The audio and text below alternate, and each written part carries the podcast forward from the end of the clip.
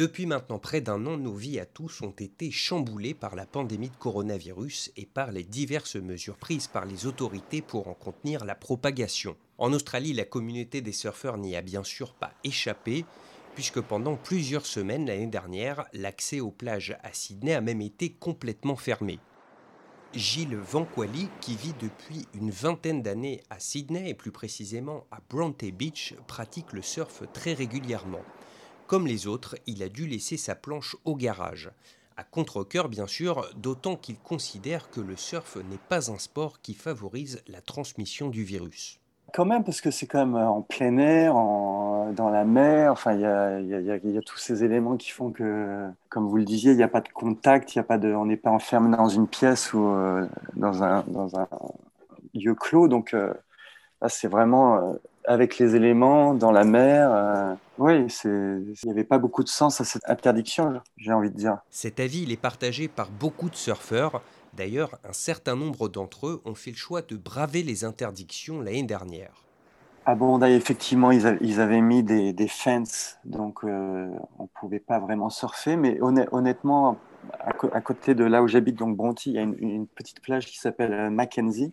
Et il y avait quelques surfeurs qui surfaient, euh, qui défiaient un peu, entre guillemets, les restrictions mise en place. Finalement, ces interdictions, elles ont été levées. Il était à nouveau possible d'aller à la plage et de surfer. Possible aussi de sortir de Sydney pour aller surfer dans d'autres parties du pays ou à tout le moins d'autres parties des Nouvelles-Galles du Sud. Sauf que les surfeurs, qui d'ordinaire déjà n'aiment pas beaucoup voir des étrangers squatter leurs vagues, sont devenus encore plus renfermés. Avec le Covid, les surfeurs venus de Sydney sont carrément devenus persona non grata. Il y a un peu une forme de localisme aussi qui, euh, qui a ressurgi avec euh, des gens qui justement ne euh, voulaient pas voir ou plus voir les gens qui venaient de, de Sydney ou autres envahir entre guillemets leur plage, leur petit coin de secret de surf. On n'en est pas à des niveaux comme Paris et le reste de la France où tout le monde déteste les Parisiens, mais Peut-être il y a peut-être un retour à l'individualisme ou euh, à la protection un peu de, son petit euh, cocon. Euh. C'est normal, hein, c'est aussi une, pandémie, c'est un, peu, un peu ce que ça fait ressortir ce genre de comportement. Et pourtant, le paradoxe dans tout ça, c'est qu'il n'y a jamais eu autant de surfeurs en Australie que depuis l'apparition de la pandémie de Covid-19.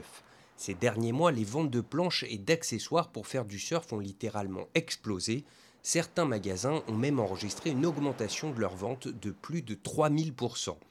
Gilles aussi, en allant à la plage, l'a constaté. J'ai remarqué qu'il y avait un nombre de gens qui ne surfaient pas et qui maintenant surfent, donc, des débutants. Donc une, grosse partie de gens en fait qui, faisaient du, qui font, qui faisaient ou qui font du télétravail de la maison, qui euh, avant le Covid, euh, n'avait pas le temps le matin euh, de forcément aller à la plage surfer ou d'essayer de, le surf parce que pas le temps, le fait de commuter pour aller au travail. Donc tous ces gens qui se sont retrouvés à la maison avec le luxe d'avoir plus de temps le matin ont commencé à se mettre à surfer. Et tous ces gens-là, on, les voit maintenant euh, sur les plages et euh, c'est un, un, peu chiant quand même. Le mot est lâché. Tous ces débutants qui encombrent les vagues, ça n'est pas vraiment une bonne nouvelle pour les surfeurs plus expérimentés comme Gilles. En fait, il y a un nombre de gens qui se retrouvent au pic ou euh, à l'eau et qui n'ont aucune notion de, des procédures ou des règlements. Ça peut créer des tensions ou des, ou des, des quand il y a des gens qui sont pleins de bonne volonté, qui veulent, euh, qui veulent surfer, ça, ça c'est pas le problème. Mais c'est, je dirais que c'est comme si c'était des, gens qui apprenaient à conduire et qui n'avaient pas encore le permis de conduire. Et, ça peut créer des fois des, bah, des, accidents ou même, euh, des, gens qui vous, qui vous foncent dessus. Et donc, euh, c'est comme un accident de voiture. Quoi. Vous avez votre planche qui est abîmée, malheureusement par quelqu'un qui savait pas très bien conduire ou pas très bien surfer. Donc,